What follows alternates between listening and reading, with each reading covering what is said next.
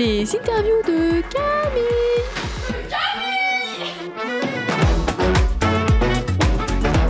Et ça, c'est quand même un truc de fou. Vous pouvez me souhaiter Toy Toy.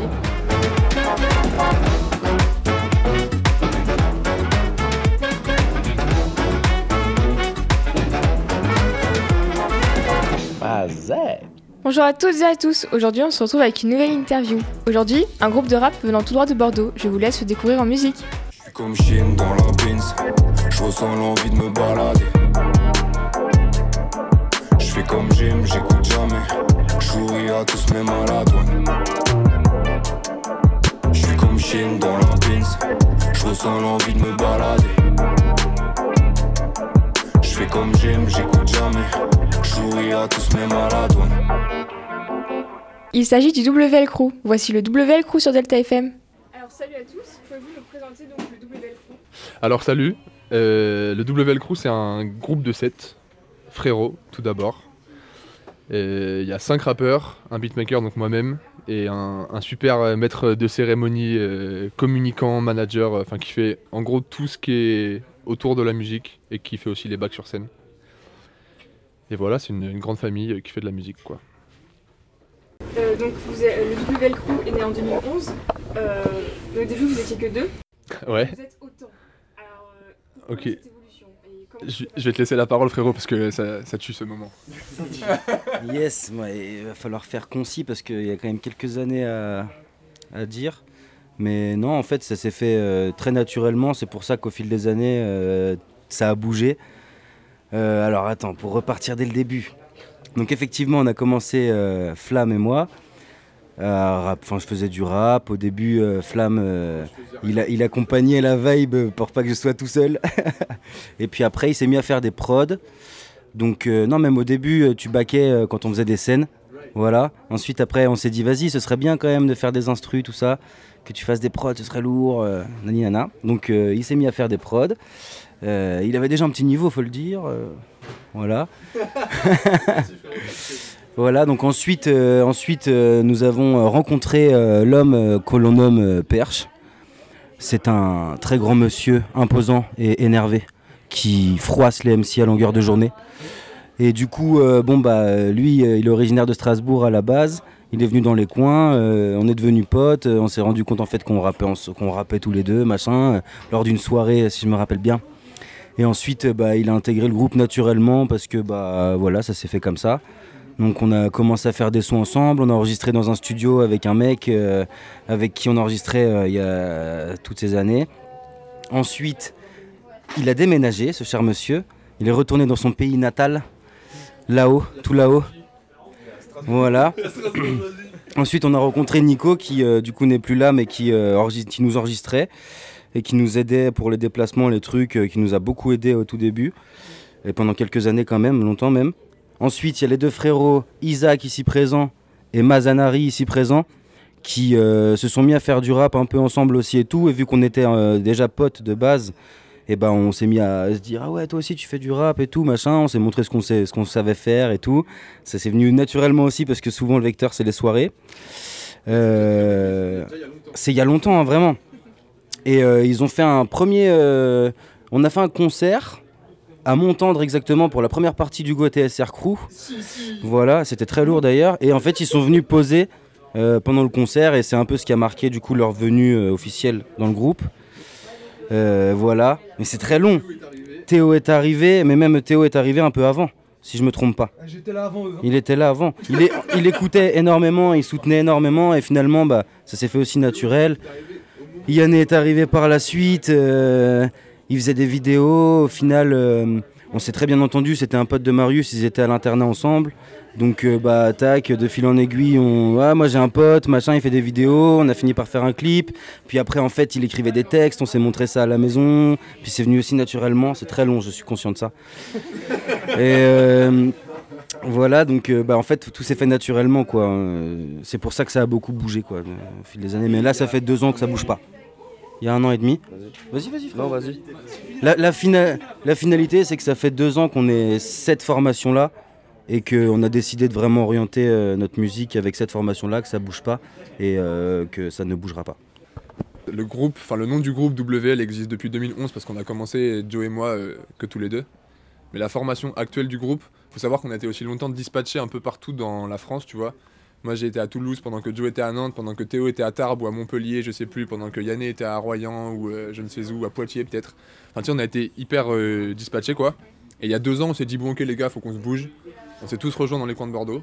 Donc on est beaucoup habité à Bordeaux et quelques-uns qui habitent en périphérie on va dire. Et, voilà, ça fait deux ans qu'on a vraiment la forme actuelle du groupe et qu'on sait comment on veut avancer avec, voilà, avec tous nos frérots. Quoi. Quelles sont vos influences J'ai passé le micro là. Il y en a autant qu'il y a de gens ici. Voilà. je propose qu'on dise chacun. Il y en a même plusieurs par personne. Ok, moi je vais dire Patrick Sébastien et je te passe le micro.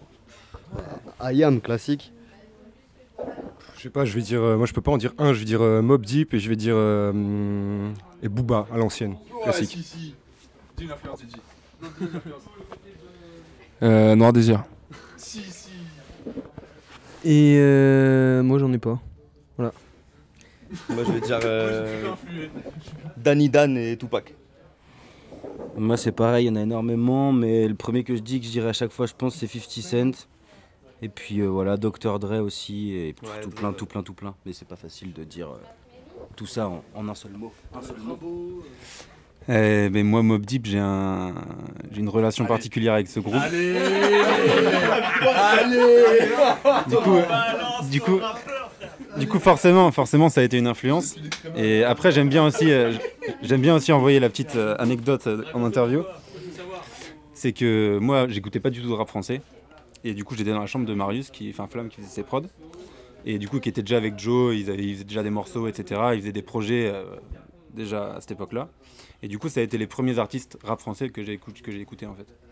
Donc c'est la petite anecdote que j'aime bien balancer en interview du coup c'est aussi une influence et c'est aussi un c'est aussi comme ça que ça m'a donné envie de faire du rap et, et voilà quoi Attends, moi je vais reprendre le micro parce qu'en fait j'ai- j'ai dit Patrick Sébastien, mais c'est c'est vraiment trop nul comme, euh, comme influence.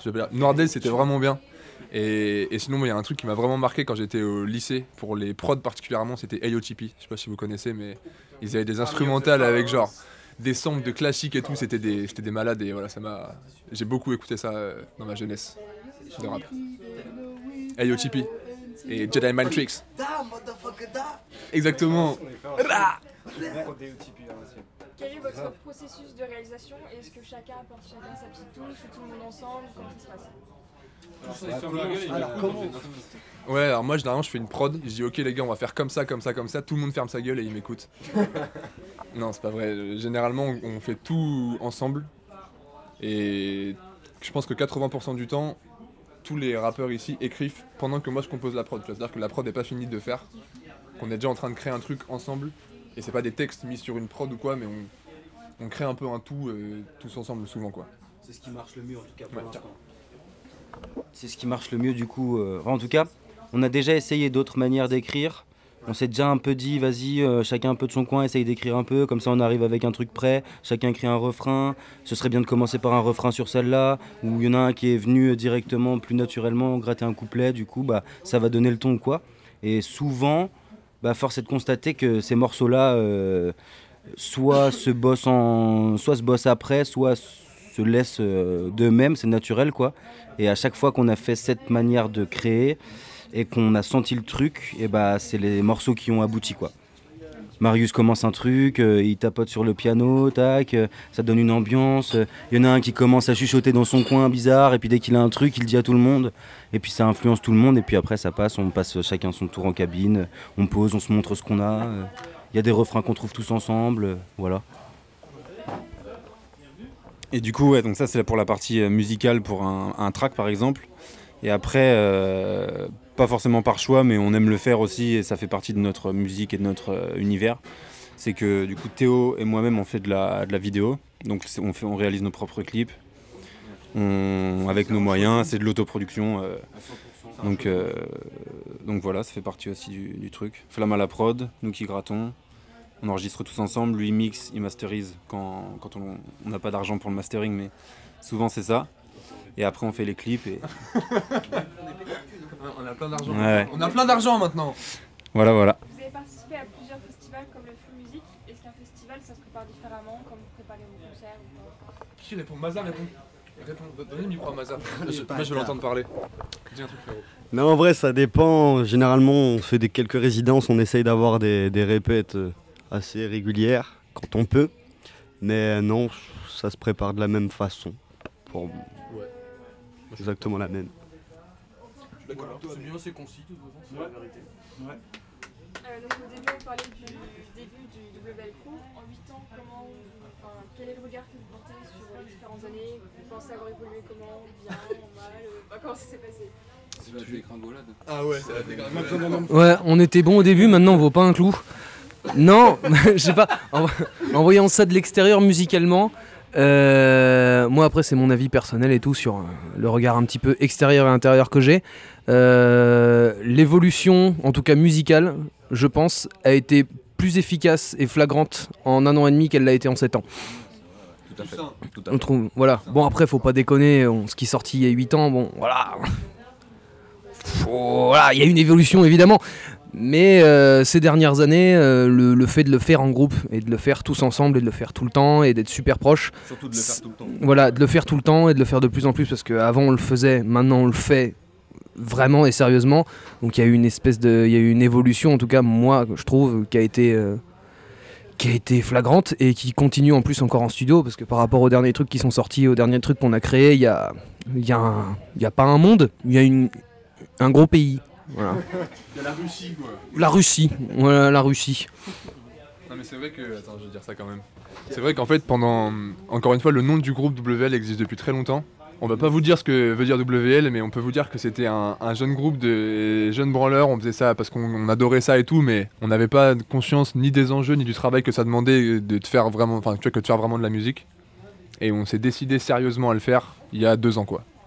Donc euh, c'est vrai que ça fait que deux ans qu'on travaille vraiment sur le projet au final. Et pendant, euh, pendant six ans, on s'est un peu laissé bercer par les événements, on faisait du son parce qu'on kiffait, et voilà, tu vois, on se laissait flotter dans le truc. euh. Les savoir-faire aussi que ça bougeait pas Ouais. mal dans la musique. Et c'est, un des trucs aussi qui fait que ça, ça a beaucoup changé.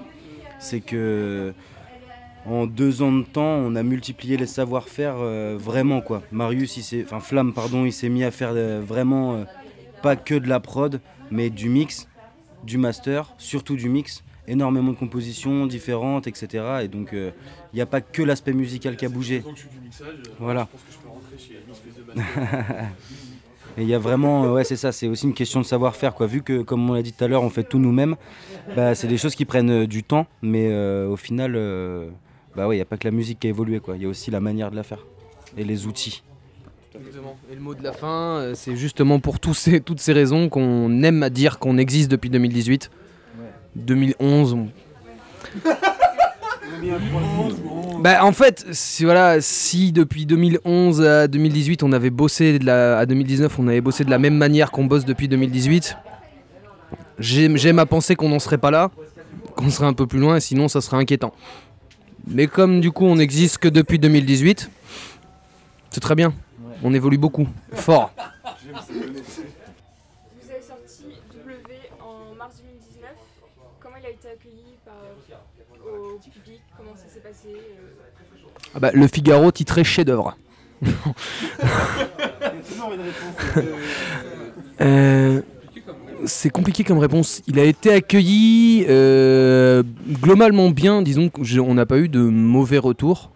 Euh, le- L'impact presse qu'il a eu est, un poil plus important que le reste, mais il n'y a jamais eu de négativité en tout cas. En tant que retour professionnel, on n'a pas eu de négativité, euh, en tout cas pas affiché. Euh, et après, en termes, euh, je sais pas moi, de, de ce qui pourrait être d'impact d'audience, mais les chiffres, les chiffres ont monté. Les chiffres ont bien monté. On n'est pas au disque d'or. Disque. un disque de carton, euh, non, je sais pas, disque de cuivre, voilà, c'est ça. Euh, non, les retours en tout cas qu'on a eu ont été positifs. Non, mais on n'a pas eu forcément d'impact, euh, enfin, de retour. Enfin, on a eu, on a eu beaucoup de retours, mais on n'a pas eu de. euh, Enfin, le vrai retour qu'on a eu, c'est ça que je veux dire, c'est euh, c'est des morceaux de W qui sortent et qu'on fait sur scène. Là, on voit vraiment l'impact qu'ils ont, et là, on voit le. Enfin, pourquoi on l'a fait. On comprend aussi pourquoi on l'a fait. Et c'est. euh, ouais, je pense que c'est des morceaux qui ressortent aussi souvent de nos lives. C'est des morceaux qui, sont, qui sortent de W en fait. Généralement, quand on sort des morceaux, quand on sort des, euh, des projets ou quoi, derrière, euh, on nous dit quand même euh, qu'on a passé un certain cap. On nous le dit. Enfin, à chaque fois qu'on sort un morceau, les gens ont l'impression qu'on passe un cap. Donc euh, j'espère qu'on continue à le passer et qu'on va encore en passer pas mal quoi. Quels sont vos prochains programmes en termes de concerts?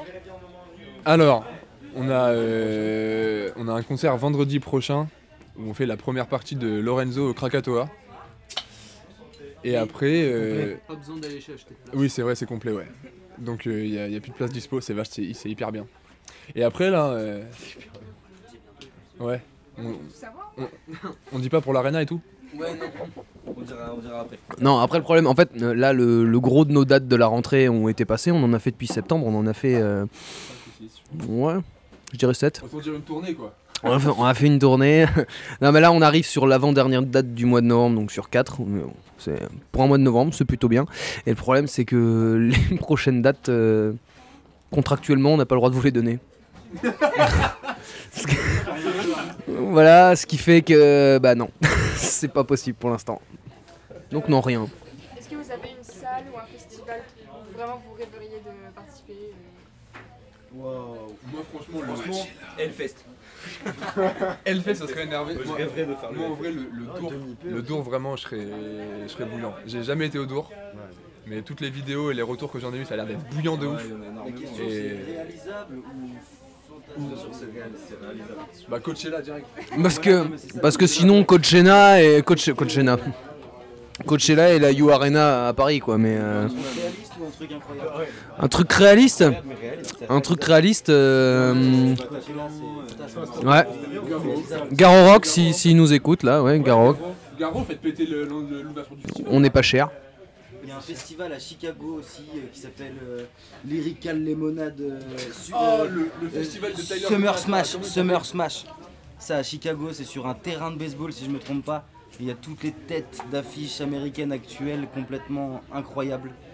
Il y a énormément de gens et il y a des marques de vêtements complètement folles. Il y a des, des décors de ouf et des flammes partout sur les scènes. Voilà, un truc irréalisable, ce serait ça, hein, dans deux ans. Un truc réalisable, ça pourrait être le Garo. Ouais, le Garo. le Réalisable, ouais. Ah, le Dour. Dour. Mais restons sur Coachella, ça me plaît plus. Ouais. Et le festival que tu dis Summer Smash. Le Summer Smash. Lyrical Lemonade, retenez ça. Et euh, dernière question, sur votre compte Insta, on voit chargement. Ça commence à m'énerver, je vois pas ce que c'est. Ça... ça vaut quelque chose? C'est sympa parce que ça, si ça t'énerve, ça prouve que c'est efficace. Euh, le chargement est à euh, 80%. 85. 85. 85. 85.